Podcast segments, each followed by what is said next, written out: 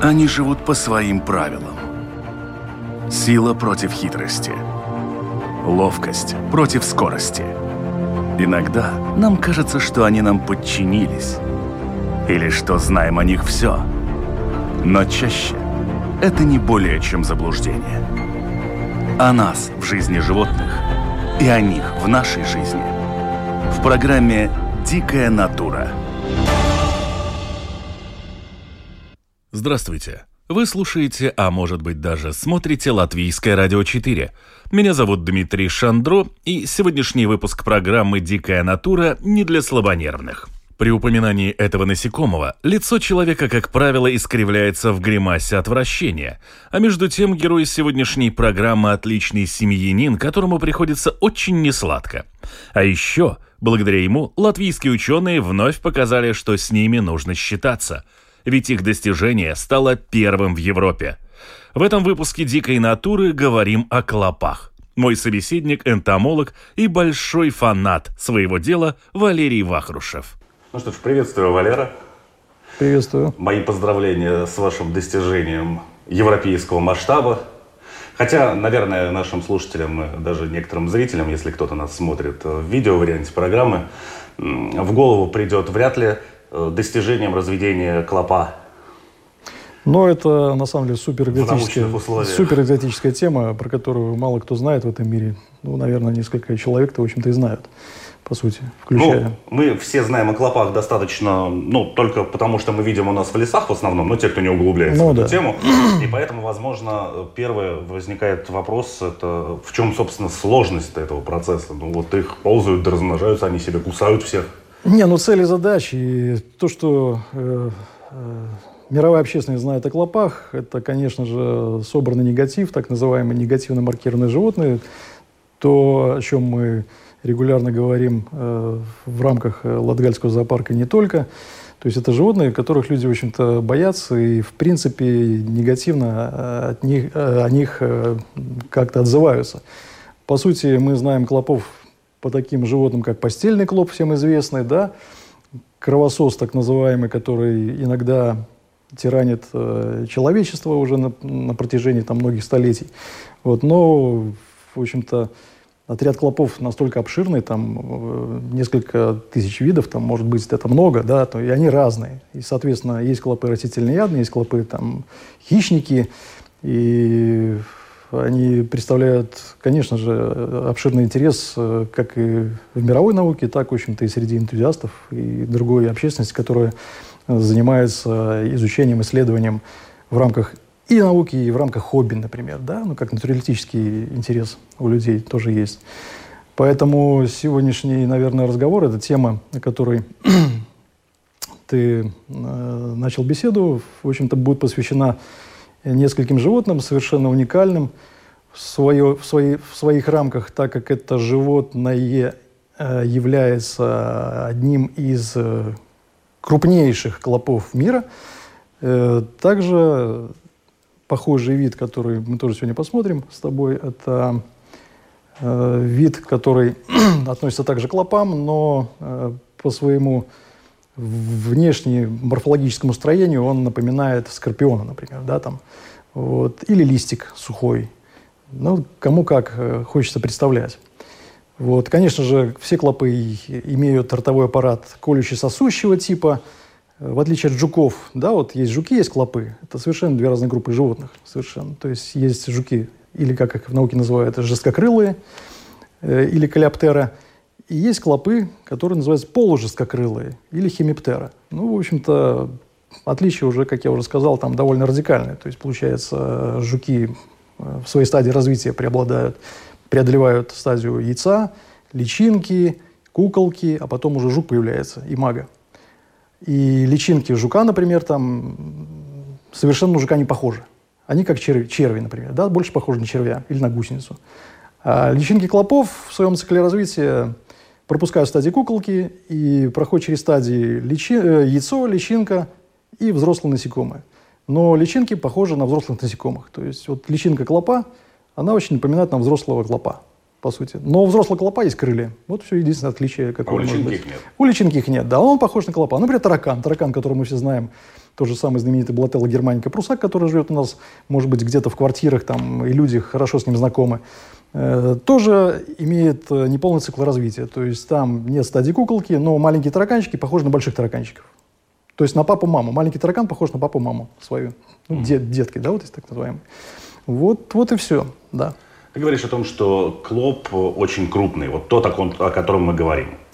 Достаточно крупный, но в рамках, э, опять же, современности, да, если бы вы меня спросили, например, лет 20-30 назад, когда вот ты у нас был в гостях, тогда мы только мечтать могли о таких животных, тогда еще э, рынок не так был сильно развит, и информация была достаточно тяжело, э, тяжело находимая, да, то есть интернет еще не был сильно развит, и мы по литературным источникам там знали, что вот есть в мире такие огромные водяные клопы, которые, ну, действительно, там они, то есть есть клопы вот, из водяных, которые достигают порядка 10-12 сантиметров. Вот это очень крупное насекомое. Это длина тела а при ширине там 3,5 сантиметра. Э, такие клопы обитают во всем мире, но большая часть этих видов обитает э, в Северной и Южной Америке, ну, в Центральной Америке тот вид, которого, о котором я говорю сейчас, в большом этом размере, да, это э, литоцерус максимус, который вот в длину достигает 12 сантиметров, живет в Бразилии, например, да, и вот он там и живет. Да, но мы сейчас имеем дело с не менее интересным, чуть-чуть э, меньшего размера видом, это Киркардия Дейроли, э, представитель э, Востока, представитель, в общем-то, страны восходящего солнца, это представитель Японии, э, который встречается не только в Японии, в общем-то, но он также может обитать и на Евразиатском континенте, и это же, опять же, Дальний Восток, это может быть Приамурский край, если мы говорим о России, это может быть Южная Корея, ну и север Китая, получается так. Э, ну, Япония, конечно же, да. То есть э, в рамках проекта, который э, получился у нас в прошлом году, это совершенно спонтанный проект, совершенно сначала даже, ну, такой ненаучный проект, да, потому что год назад мы получили письмо от некоего представителя японской стороны. Человек просто вот э, написал мне лично на почту, прочитав э, о наших э, водяных насекомых Латвии, конкретно его интересовал вид Детискус латисимус, это широкий плавунец, который в Латвии хорошо представлен, этот вид хорошо представлен у нас, и о котором мы делали научную работу. В данном случае это была докторская работа да. моя. Более того, мы делали о нем уже программу, и поэтому да, наши да. слушатели могут что-то уже знают, имеют представление. В архиве, да, да, если кто-то не слушал, это была очень интересная история с появлением вот этого частного японца, который прилетел. Да, это действительно было событие. Это было событие в биологическом, э, э, наверное, формате, потому что экотуризм, зоологический туризм сейчас начинает сильно развиваться. И информативное пространство, в общем-то, позволяет нам знакомиться с невероятными вещами, с невероятными людьми. Ну а дальше случилось следующее. То, о чем мечтали, наверное, и, может быть, мы, скорее Япония, наверное, японцы, да, наши коллеги, биологи. То есть Коджи оказался человеком очень коммуникабельным, и он сумел соединить, в общем-то, эти переговоры там с с бюрократическими организациями японской стороны, даже латвийской стороны. Он изучил латвийский интернет, латвийские законы по, по перевозкам животных, по природоохранным, в природоохранных структурах. То есть я был поражен э, вот этой активности человека. То есть я понимаю, насколько Япония... То есть мы все знаем, насколько Япония развитая страна. И познакомившись с одним японцем, я понимаю, что это действительно так, потому что один человек делает сумасшедшие дела, невероятные просто. И его организация позволила нам совершить э, совершенно законный, легальный обмен с животными, не простыми животными, потому что Detiscus latissimus является охраняемым видом э, в нескольких категориях. Он находится в международных списках э, Красной книги, красный, красный список.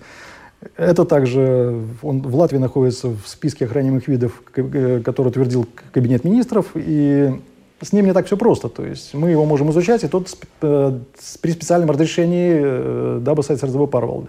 Вот с, то, с той стороны, с японской стороны, э, в качестве поощрения и благодарности японская сторона выразила желание сделать также нам какой-то сюрприз и спросили, что же будет интересно для нас. Но для нас, конечно же, это была мечта. Да, мечта получить э, самых крупных вот этих вот вводных э, клопов, которые, ну, как в Японии, с, живут в природе также. Но многие энтузиасты-любители их разводят уже в аквакультуре. А значит, их не надо будет отлавливать в природе, что, в общем-то, и прекрасно. Но часть насекомых э, при транспортировке погибла. Очень далекий путь, и очень было сложно это сделать. Ну, как есть, так есть. Вот. Но самое главное, виды, конечно, выжили. Что получилось? То есть этот обмен был очень, своевре... очень своевременный и, наверное, благоприятный, так как на тот момент, это прошлый год, это осень, на прошлый год э, в Японии в Комитете природоохраны в общем, готовился проект по охране видов. И с начала 2020 года э, виды, которые мы получили, включая цибистер чиненсис и киркарди дерли, входят в суперкрасный список животных, которые, то есть охрана которых становится на очень высоком приоритете. А значит, и несанкционированное разведение, ни отлов в природе, там, ни какой-то экспорт, э, это будет невозможно и уже невозможно. Вот, но мы получили до вступления этого закона в силу, и сейчас мы имеем возможность э, вести природоохранную деятельность, ну, наверное, дистанционно в сотрудничестве с э, японскими коллегами. Вот. Э, в данном случае мы готовим отчет, ну, такой, скажем, товарищеский отчет по нашей работе, и отправим японской стороне такой вот фото-видеоотчет на то, то, что мы сделали на сегодняшний день, с планами на сотрудничество в будущем. Нас, в первую очередь, конечно, интересует наш местный вид. Это Detiscus latissimus, э, исследование которого остановилось на проблеме пищевой базы. А в природе личинки этого жука питаются Э, личинками ручейников. То есть есть такой отряд насекомых, э, как ручейники, ортоптера. И вот эти личинки специалисты, охотящиеся именно на этих животных. Ну и тут, конечно же, мы столкнулись с этой проблемкой. То есть я думаю, что вот наше сотрудничество с японской стороной будет по выращиванию, либо по изобретению э, искусственных кормов, но это очень сложно будет. Я думаю, что, может быть, наши японские коллеги смогут это осилить, так как э, страна высоких технологий, да, там может быть какая-то даже пищевая индустрия или пищевая инженерия, я не знаю, да. Ну, либо мы просто берем конкретный вид ручейника и пытаемся его ввести в аквакультуру, что тоже будет интересно. И тогда мы сможем полный цикл развития вида производить в лаборатории, не затрагивая природный ресурс вообще никак. Для чего это нужно? Ну, дело в том, что в европейском ареале обитания детескус латиссимус считается уже вымершим. И наши европейские коллеги часто задают вопросы, а можно ли получить из природы, например, э, э, данный вид для реинтродукции его где-то в европейской части ареала. Ну, там, не знаю, в Голландии, может быть, где-то там э, в Германии, например, да, и так далее.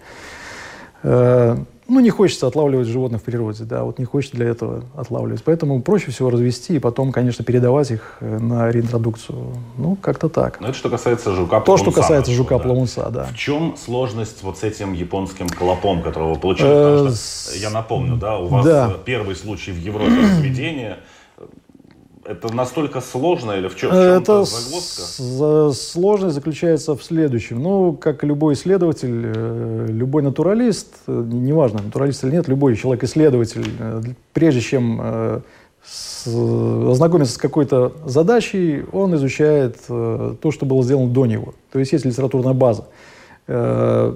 И, как ни странно, литературная база мировой, в общем-то, мировых исследователей – она очень сильно ограничена касательно данного, данной группы клопов. я, как, ну, не знаю, там вот назову, назову термин старый террариумист или аквариумист, э, в общем-то, мечта детства, скажем так, и нигде нет информации, как на, на англоязычном, э, в общем-то, пространстве, так на русскоязычном пространстве, ну, нету ее. И великим открытием было, конечно же, попасть на японскоязычный портал или на какой-то там азиатский портал, где эта тема хорошо изучена по разным причинам. Одна из причин, например, э, ученые Таиланда, например, там, или Вьетнама, этих насекомых изучают уже очень давно по простой причине, потому что эти насекомые являются прекрасной кормовой базой для людей. Это пищевая ценность. Это месть. Это, человек ест клопа. Это насекомые. Человек э, кушает все вообще. И это не секрет, что в Китае люди кушают практически все вообще там. Ну, нет э, того, что, что люди не едят. Э, тайцы, вьетнамцы – ну, по сути, тайцы и китайцы, наверное, да, насекомых употребляют в пищу на протяжении всего всей своей истории. Но у них и... это, как правило, не от хорошей жизни происходит. От хорошей жизни, я думаю. Но если мы сравним там развитие Китая на сегодняшний момент, я думаю, это хорошо. То есть они едят все, наверное, это хорошо. Я не знаю. Я не, не технолог пищевой, но тем не менее... Э, э Насек... Э, как там, кормовые насекомые входят э, сейчас в моду, и если мы говорим вообще о европейских традициях или э, тренде современном, то скандинавы сейчас продвигают э, пищевых насекомых э, просто уже в быт. Вот и уже все идет. У нас и хлеб, и как там, хлебная мука уже с примесями насекомых. То есть это вот как-то так. Ну, хорошо, но если в Японии существует уже, скажем так, технология по разведению этих клопов, они их там... Ну, нет, тут как раз японцы-то это не используют в пищу, да, тут э, я сейчас говорю о тайцах, допустим, и вьетнамцах. Вьетнам преуспел в данном случае. Я начал изучать э, информацию, и оказалось, что на Ютубе можно найти крайне интересные ролики там, по э, содержанию э, белостом э, вот этих клопов, литоцерус индикус в данном, в данном случае, вид, который распространен в Юго-Восточной Азии, он крупнее, чем э, Киркардия дерли, ну, на полтора сантиметра крупнее. Достаточно крупный клоп, но он похож очень сильно на... Это вот, больше еды. Это еды Если больше, он, он большой, он большой, он вкусный, говорят, да, то есть э, пищевая ценность у него хорошая. И его разводят массово, там, массово. И я, конечно, был в шоке от с одной стороны, простоты технологий, и в то же время невероятная сложность технологий, там вот как-то ну, так. А почему остальные-то в Европе не нашли эту технологию? То есть, Ну, во-первых, у нас таких насекомых нет. Вы, вы же поймите, наш менталитет, э, попробуйте уговорить какого-нибудь человека скушать жука-плавунца. Там, ну, давайте мы сейчас начнем э, детискус широкого плавунца разводить, потому что это самый крупный плавунец в мире считается, плавунец, да, из группы детесцит, он самый крупный. Конечно, там много питательных веществ. Мы сейчас, кстати, формат нашего разговора увели куда-то вообще в сторону. Ну, получается. На самом деле мы все пока в естественном отборе. Все, все нормально, да-да-да. Вот, поэтому, конечно же, мы могли бы разводить там э, тех же жуков-плавунцов. Э, ну, у нас цели и задачи-то другие. А там, где много людей, там всегда есть пищевой ресурс, который дефицит, по сути. И э, люди используют, там, где перенаселение, используют любую еду. В общем-то, да. Вот. Э, японская сторона, конечно же, этих э, насекомых не используют в кулинарии, но э, может использоваться секрет, выделяемый клопами, вполне. Да? То есть э, есть маленькая хитрость у этих клопов. Может быть, мы сегодня клопа возьмем в руки, и у тебя будет возможность э, ощутить запах этих клопов. Кому как, да? Вот. Он отличается, кстати, от Отлича... запаха наших Отличается, да, да. Специфический запах. Э, я не могу сказать, что он мне приятен. Но, к примеру, наши биологи из Даугавпилского университета, которые пришли к нам, взять несколько образцов к себе для коллекции вот этих клопов, вот лаборант э, сказал, когда она работала с этими клопами, она ощущала запах яблока свежего, например, а, да? Видимо, вот это отделяет тех людей, которые хотят да, их есть, да, от да, тех, да, кто да, есть да. их не хочет. Вот, однако другие очевидцы утверждают, э, что этот запах напоминает запах ананаса. Но, если честно, я не могу провести параллель, да, то есть я вот когда нюхаю вот свежих клопов, все-таки запах специфический и на любителя. Да? Но этот экстракт, э, разумеется, э, используется в восточной кулинарии 100%. Это Вьетнам, конечно же, это тайцы, это японцы тоже. То есть выделение клопов могут использоваться. Ну, по крайней мере, э, вот мой, мой друг Коджи Анода, посетив ярмарку насекомых, которая проходила в Токио, вот, к своей радости нашел, ну, назовем это саке, наверное, саке с, э, настояно на экстракте киркардия дейрли. Он говорит, да, напиток ничего вкусный такой, интересный, с запахом, с привкусом такого яблочного какого-то... С привкусом вкусового сумасшествия. Наверное, да. Ну, на любителя, опять же. На любителя, ну, это используется, в конце концов. Ну, а природоохранная тема Японии, что, что ж там у них не так, да, там, что ж там не так? Ну, урбанизация, понятно. Вот. Это вид, который, вот эти виды, которые к нам приехали, это, это те виды, которые адаптируются или сожительствуют с человеком и прекрасно адаптируются к э, человеческим вмешательствам, скажем так, потому что обширные рисовые поля, да, там, то есть выращивание риса, там, других культур, э, мелиорация бесконечная, конечно, меняет природные ландшафты, меняет различные биотопы. И то, что происходит сейчас на рисовых полях, э, ну, конечно, ограничивает видовое разнообразие. И основные дикие виды животных и растений ну, сохраняются только в заповедниках, национальных парках и природных парках, разумеется. Что касается подавляющей э, территории э, Японии, то, конечно же, э, наука и фермерство тесно сотрудничают между собой. И там очень строгие законы, там люди принципе, они законопослушные очень и стараются выполнять правила, которые навязывает им государство. таким образом, таким образом э, ученые отмечают ряд видов, которые живут в рисовых полях достаточно успешно. И вот эти виды там обитают.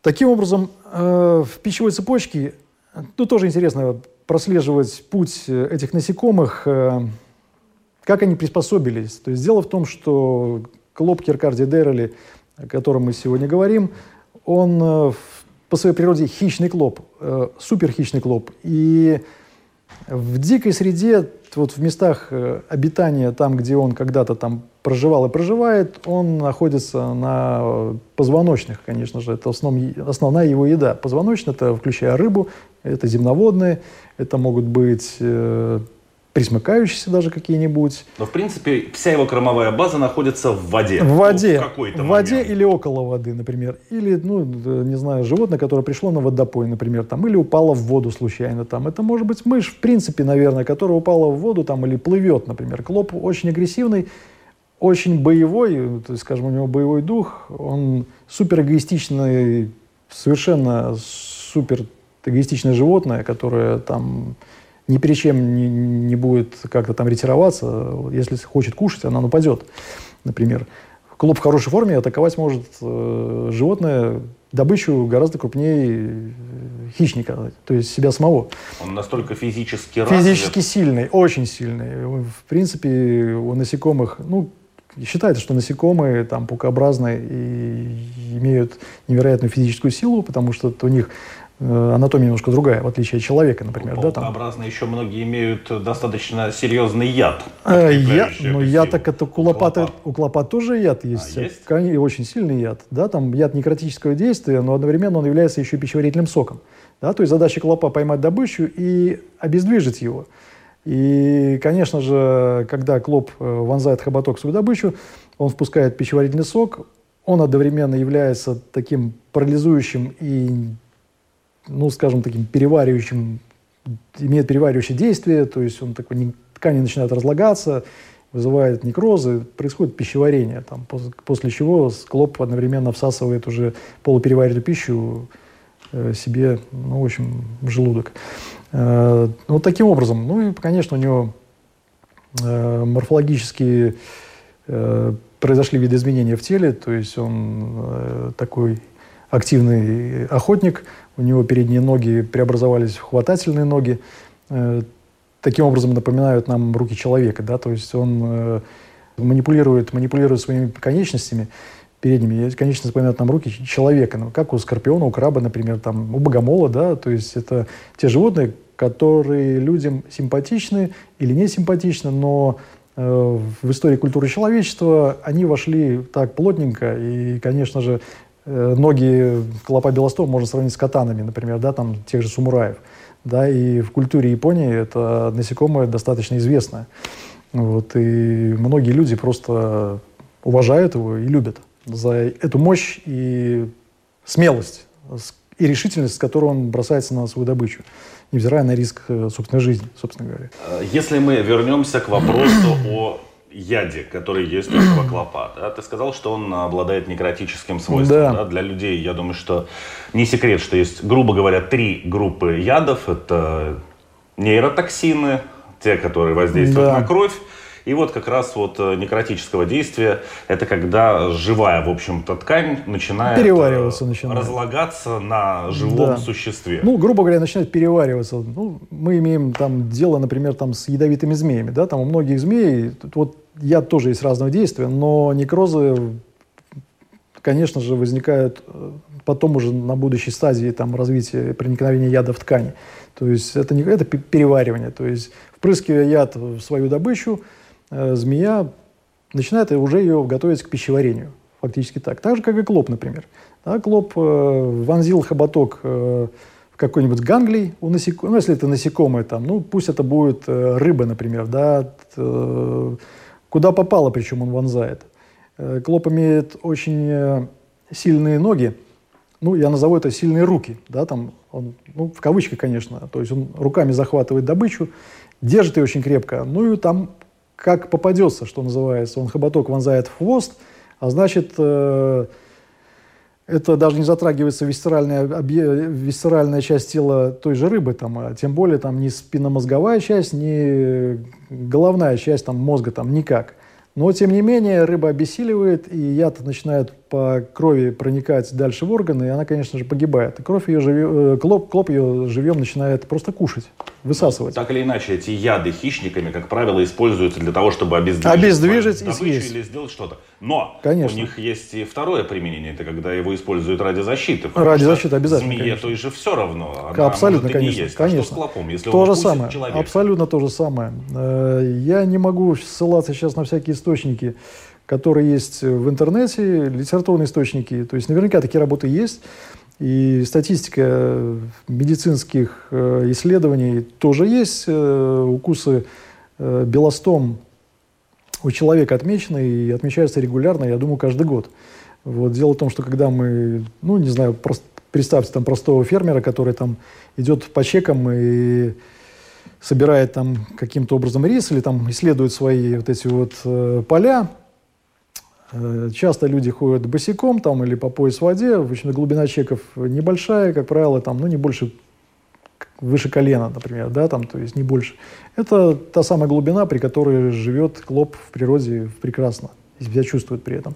То есть содержание в неволе, допустим, этого клопа рекомендует э, уровень воды держать, ну, не выше 20 сантиметров в аквариуме, ну, или акваториум, так называемый. Вот, э, поэтому случайно, конечно, можно клопа наступить, например, там, или клоп случайно тебя примет за добычу, ну, какую часть тела, не знаю. Палец, ноги, палец например, руки, например, там, ну, зашевелил, просто Э, собираешь там рис, например, не знаю, там вот просто случайно вот в воду засунул руку, засунул руку в растительность, и клоп тебя кусает, разумеется. Сначала он может воспринять себя как добыча, он будет защищаться, если ты его возьмешь в руку, разумеется, и он будет пытаться освободиться. Тогда, конечно же, можно получить удар очень сильный. Ну, я имею в виду удар, э, укол, укол хоботком будет очень мощный, сильный. Это выливается в повышение температуры, Э, человеческого организма, ну, индивидуальная переносимость, какие-то аллергические реакции могут быть, индивидуальные, опять же, да. Но считается, что как будто бы не смертельно, но в принципе может быть... Приятного мало. Приятного точно мало. Это жуткая боль. Ну, сравнить можно с нашими видами, которые живут у нас в Латвии. Далеко не надо ходить. Э, если среди наших слушателей есть рыбаки, то они, конечно же, знают э, такое насекомое, как водяная оса. Это народное название водяная оса, э, научное название гладыш, э, который или, или натонекта глаука по-латински. Этот клоп, ну почему оса, в общем-то, он кусает э, довольно больно, вот как оса кусает. Да, но единственный яд, который он э, запускает в ткань нашего тела, быстро действующий, и также быстро нейтрализуется. То есть мы получили такой болевой шок легкий, больно, ай-яй-яй, как вот как оса. Ну, ни опухоли, ничего нет. В принципе, вот я на себе несколько раз такую вещь испытывал. Там в водоеме ловишь насекомых, ходишь босиком или там э, косишь с по водной растительности, вытаскиваешь, руками разбираешь э, водоросли, бах, и он меня укусил. Ну, больно, черт побери, больно, да, ну да. Но можно представить белостому, которая в 10, там, 15 раз крупнее э, нашего гладыша, яд такого же действия практически, такого же действия. Но доза яда, конечно, больше. И хоботком он э, проколет, ну, очень глубоко, да, то есть он, я думаю, что в ткань человека может запустить хоботок, ну, на сантиметр-полтора. Это очень глубоко. Это да. Это очень глубоко, потому что то, что мы видим, э, хоботок, э, ну, я, кстати, вот ролик недавно снял маленький, там вот э, как раз один клоп поедал другого клопа, то есть во время линьки был такой вот э, пример каннибализма. И там вот четко видно, как он хоботком просто своего собрата пронизывает. Там жуткая штука. Страшно, в общем. Страшные животные. Надо только радоваться тому, что они очень маленькие относительно других животных в этом мире. Да? Я думаю, что наши слушатели сейчас э, задаются одним вопросом. Зачем? Зачем? Хороший вопрос. Зачем? Ну, биологи говорят, что нет ничего лишнего в природе, и нет ни полезных, ни вредных. Ну, так, так считается. Все, все, все организмы на Земле нужны для круговорота веществ в природе. И то же самое вот поведение клопов, э, да, то есть они же прекрасные, то есть само поведение, они прекрасные семенины оказались. То есть у них забота о потомстве настолько находится на высоком уровне, что вот когда я наблюдал это разведение у нас в лаборатории, я просто вдохновлялся. Как, как может быть клоп? И вот имеет вот, ну, мы не можем сопоставлять разум этих насекомых и примерять их к своему разуму, потому что это совершенно э, создание из другого мира. Мы можем думать, что это какие-то нанороботы, например, там, да, с точки зрения там, фантастики или научной фантастики. Э, если у них разум или нет, не знаем, мы их не понимаем. Но я считаю, что, наверное, что-то в них есть э, разумное, может быть, на уровне вот своего какого-то измерения. Да? Но так как они заботятся о потомстве, это, конечно, восхищает. Очень сложные танцы, ритуалы ухаживания – то есть самцы э, во время брачного периода э, в прямом смысле этого слова танцуют э, на поверхности воды. То есть они крепятся на каком-нибудь предмете, то есть это либо растение, либо какой-то выступ, камень, коряга, там неважно, у пленкой поверхностного натяжения. И начинают, в общем-то, свой танец. Танец это выглядит примерно так. Вот, вот так он, я бы сказал, приседает он на своих ногах – Таким образом создается волна, вибрация, которая идет по воде mm-hmm. и распространяется довольно-таки далеко, то есть по всей площади там, водоема, например. Вот, причем э, частота, частота вибрации у него своя. Может быть, э, вид э, от вида отличается вот, по э, частоте этих вибраций. Мы это не изучали. Ну, надо будет просто изучить, что существует в мире, в мировой науке по этому поводу. Но мы в лаборатории наблюдали вот такое поведение, это было совершенно фантастически. Он просто начинает вот так вот раскачивать под, раскачиваться, водоем. раскачивать водоем, и такое вот волнообразование происходит. По-английски это звучит как э, push-up display. Да, вот странная вещь такая, он отжимается и создает вот такую вот видимость. Причем э, в ритм это будет примерно так. Раз, два, три, четыре. Раз, два, три, четыре. Ну, вот как-то так у него, да, там вот этот ритм соблюдается. И кто победил в итоге? Тот, у кого волна э, дальше? Я не знаю, надо дальше как-то за ними э, все-таки наблюдать. Но интересно то, что самка, то есть в брачном танце всегда участвует несколько самцов, но самка выбирает одного сначала, разумеется. Но самцы выбирают место для откладывания яиц. То есть самец, э, не мудрство лукаво, находит какой-то вертикально выступающий Э, ну, шестом это можно назвать, да, хотя это просто стебель растения, да, то есть это может быть коряга, например, да, там какого-то сухого растения, или это может быть э, стебель живого растения, но он должен обязательно выступать над водой, он должен быть более-менее гигроскопичен, но чтобы вот ствол был влажный постоянно, да, там вот бывает просто предмет, который в себя воду не впитывает, и там ничего не получится. И этот шест должен выступать над водой ну, на сантиметров 30 э, над уровнем воды. Таким образом, самец вот во время брачного танца периодически выбегает на поверхность, залезает на этот шест, вот, э, делает это неоднократно, бегает вниз и вверх за, за ночь, то есть поведение это можно наблюдать только ночью, поднимается, опускается, ныряет под воду, там в поисках активных. На этот призыв э, приплывает самка. Статус в активном поиске. В активном поиске, самцы в активном поиске. Если, не дай бог, туда попадет другой самец, то, конечно, самцы начинают между собой драться. Часто это может быть либо заканчивается каннибализмом, либо это просто другой самец просто убегает, ну, уплывает в данном случае. Вот, э, самка, оценивая ситуацию, выбирает, конечно, самого лучшего, самого смышленого, может быть, э, хотел сказать, человека, да, но это будет у нас наш клоп, э, белостома, э, на который в конце концов самец ее туда пригласит. Да, но прелюдия всегда происходит под водой, и самка, причем с таким очень жестким нравом, она позволяет самцу овладеть собой, ну, как я уже сказал, только в исключительных случаях. То есть это вот ее возлюбленный, все. Ну и таким образом происходит дальнейшее уже развитие э, любовной сцены – которая происходит уже над водой, на шесте, на этом, да, э, на котором э, самка начинает откладывать яйца. Но при этом самец продолжает ее оплодотворять. То есть вот процесс откладывания яиц у них такой парный. То есть самец участвует в процессе, и самка участвует в процессе. Они на этот момент, э, в этот момент своей жизни объединились.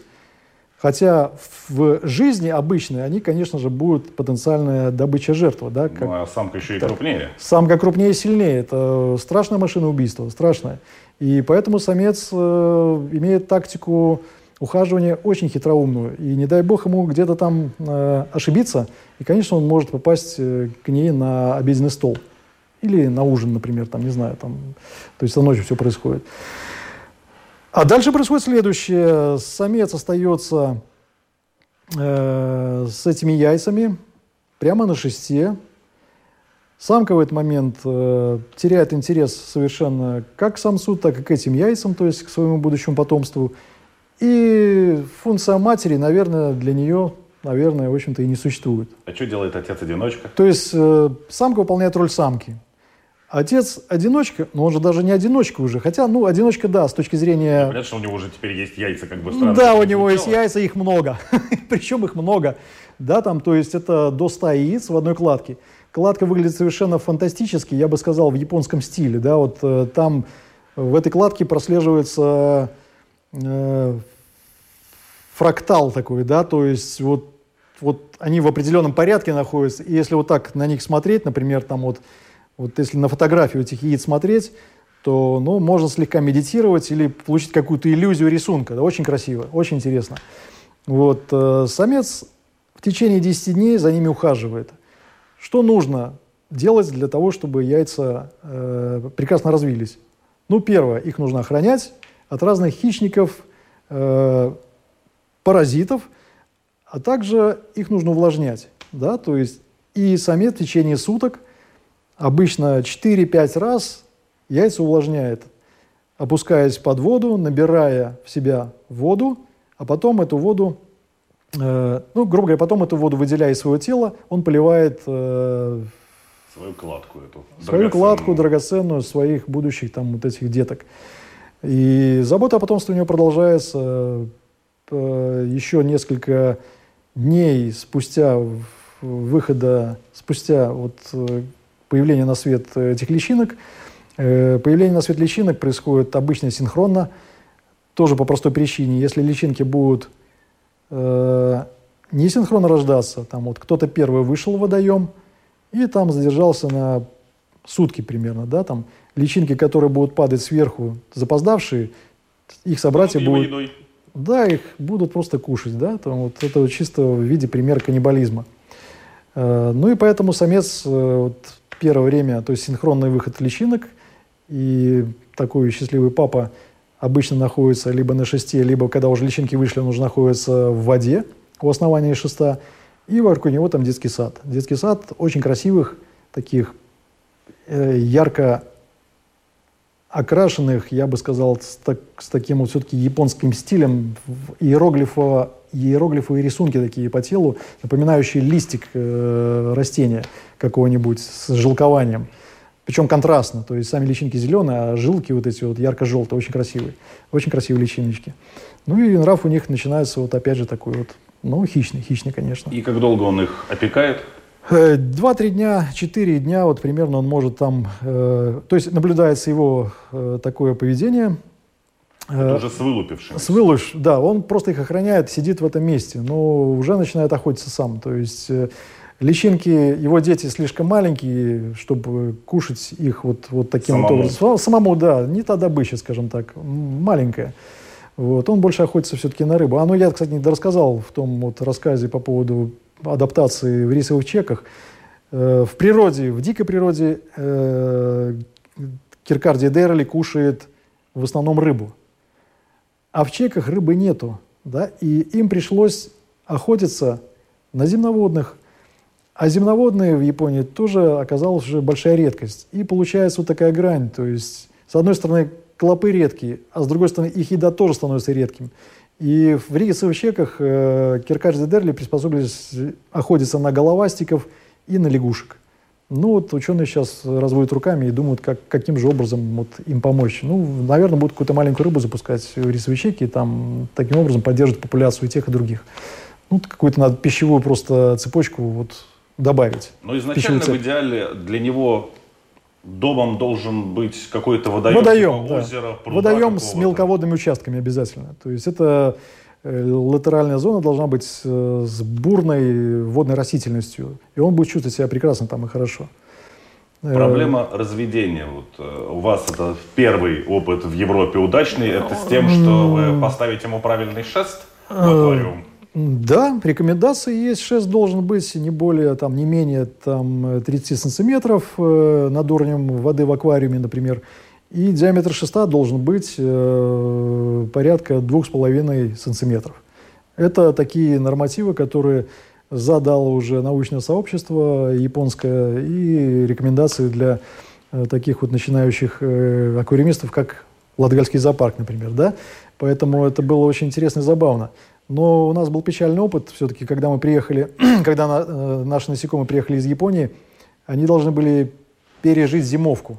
И во время зимовки мы потеряли практически всех самок. То есть, из, э, то есть мы потеряли пять самок, а выжило только две. И в момент, э, ну, дорога плюс зимовка тяжело было, да, там, то есть, и у нас был большой риск. Я тут практически э, работал в зоопарке ночами, да, и при, приходилось наблюдать, и не дай бог, ну, не хотелось бы уже каких-то форс-мажоров, потому что всего две самки, четыре самца, соотношение прекрасное. Но в момент э, перехода в весенний режим одна самка тонет. Просто она тонет, ну, захлебнулась водой, такое бывает в жизни насекомых водных, потому что они дышат атмосферным воздухом, не жабрами, как рыба, а атмосферным воздухом. И для того, чтобы дышать этим воздухом, там должно быть ряд многих факторов благоприятных. Это же, конечно, отсутствие жира или бактериальной пленки в аквариумной воде. Это должны быть, ну, по крайней мере, здоровые трахеи, например. А что случилось у нас во время зимовки, я не знаю. Но часть насекомых начали тонуть, и мы вовремя их э, откачивали, и они продолжали жить дальше. Таким образом, у нас осталась одна единственная в живых самка э, данного клопа, и четыре самца. вот то, тот материал, с которым мы начали свою работу, и это была работа сумасшедшая совершенно, потому что ну, было очень обидно потерять э, животное, которое в Японии уже находится в супер красном списке. Да и само начало такое так себе. И с самого начала. Как там у вас успехи, ребята? Короче, мы И неудобно, положили. как же так, как же так? Но пришлось, пришлось поработать. Э, и я бы, ну, любой исследователь, любая э, хозяйка в своей квартире, ухаживающая за э, цветком в своем цветочном горшке, э, знает, что с растением нужно разговаривать. Ну, по ночам я с ней с клопами разговаривал. Ну и все хорошо. в итоге вложил свою энергетику там, ну и все получилось. И в конце концов э, мы получили э, данное разведение. Оно действительно оказалось уникальным, потому что ну, вот, э, коллеги европейские Э, таким опытом не, пока никто не поделился. И в Европе на рынке попад... появлялись несколько раз э, похожие клопы, литоцерус нелотикус, по-моему, из Африки, на ярмарке появлялись они, но вот успешного рождения не было, как правило. Ну, если посмотреть на то, что обычно в латинских названиях животных там фантазии не сильно блещут, ну да, то, ну, да, наверное, да. если не лотикус, не лотикус, это наверное, Нил, это, наверное, это Африка, да. где-то в районе Ну, Египта скорее все всего, скорее всего, да, там. Ну, это опять же при, были привезенные дикие животные, на, в Германии продавались. вот, в то время мы тогда хотели еще их приобрести. Ну, зачем? Я возвращаюсь к тому вопросу, зачем? Э, Конечно же, это будет научная статья, то есть как бы не ради красного словца все это мы делаем, конечно же. Конечно же, цели зоопарков, всех зоопарков мира, там это э, экологическая популяризация. Но есть научная сторона, это изучение биологии и попытки содержать и разводить виды в неволе с целью, в общем-то, сохранить э, биофонд, э, в общем-то, на планете Земля. Потому что не секрет, что какие-то виды, уже какие-то виды просто отсутствуют в природе, потому что биотопы уничтожаются.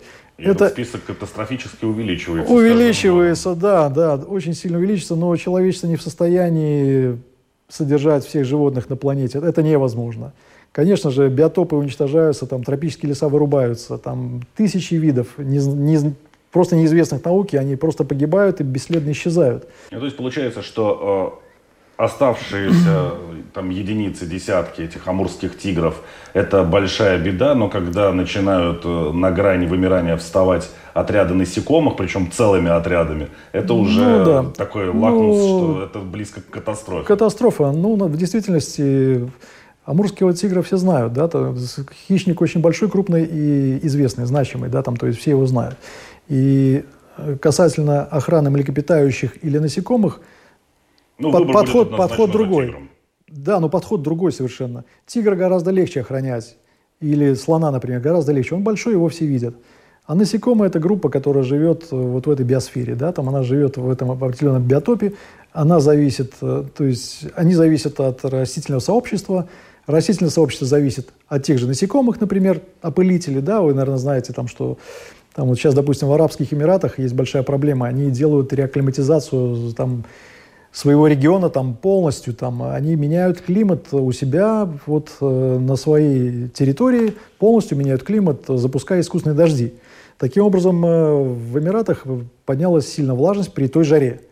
И климат там будет меняться, он уже меняется. И многие растения там, э, допустим, э, не плодоносят. Да? Почему? Потому что нет опылителей. Ну, то есть там есть э, оп- опылители в виде жуков, например, каких-то там, нарывников, да, там и так далее.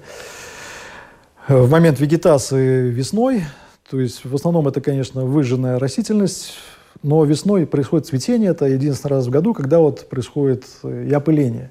Ну и там проблема с пчелами, например, да, там, то есть местные жители э, охотились на пчел, но у них не было, э, не было никогда культура пчеловодчества. Ну, к примеру, да, там. И люди об этом не заботились никогда. Они Улей разломал, мед Улей забрал. нашел, мед собрал, а что происходит с пчелами, ни- никого не интересует. Ну, сейчас, конечно, вот Сейчас тоже- уже интересует. Сейчас интересует уже, и научные проекты продвигаются. Там, я к тому, что человек осознает какие-то ошибки своей, своей жизнедеятельности и пытается восстанавливать какие-то биотопные участки. Ну, в том числе вот касательно там узких каких-то профилей, там, да, вот пчеловодство, допустим, в Дубае там сейчас, ну вот они пытаются это сейчас э, развивать, что для них тоже суперэкзотичная тема, потому что среди местного населения надо тоже проводить некие уроки экологии, и это, ну, это происходит, И происходит. главное объяснить, зачем этим Ну, к сожалению, бизнес, да, но мировой бизнес, к сожалению, настолько там велик, что это Не до пчел. другая сторона медали, да, к сожалению. Хорошо, Валер, огромное спасибо за потрясающий интересный рассказ. И более того, за ваши достаточно, э, может быть, для кого-то на первый взгляд сомнительные, но тем не менее успешные опыты, которые уже ну, не первый раз показывают, что и в Латвии тоже, в общем-то, ученые могут что-то сделать, даже несмотря на то, что у нас такая проблема с э, финансированием науки. Ну, в Латвии, на самом деле, страна прекрасных ученых, да, и действительно у нас э, ученые, которые, ну, способны работать на энтузиазме. Это очень здорово. Это, если у ученого есть живой интерес, как у, человека то есть человек, у которого горят глаза, в хорошем смысле слова, он любит свой объект исследования, ну, по сути, часто, то есть мотивация больше не деньги, на, на самом деле, а интерес к объекту. Хорошо это или плохо, не знаю. Но когда есть люди увлеченные в этом мире, это приятно. Хорошо, когда есть и то, и другое вместе. Это я согласен абсолютно. Хорошо, друзья, это была программа «Дикая натура». Встречаемся с вами по понедельникам после 10-часового выпуска новостей на волнах Латвийского радио 4. Также, конечно же, повторы вы можете услышать во вторник ночью или днем в субботу. Все архивы программ доступны на сайте Латвийского радио 4 и, конечно, видео-версии программ также, но только видео, э, вы можете увидеть на одноименном YouTube-канале «Дикая натура». Валера, огромное спасибо за рассказ и удачи. Спасибо большое. Они живут по своим правилам. Сила против хитрости. Ловкость против скорости. Иногда нам кажется, что они нам подчинились. Или что знаем о них все. Но чаще это не более чем заблуждение. О нас в жизни животных и о них в нашей жизни – в программе «Дикая натура».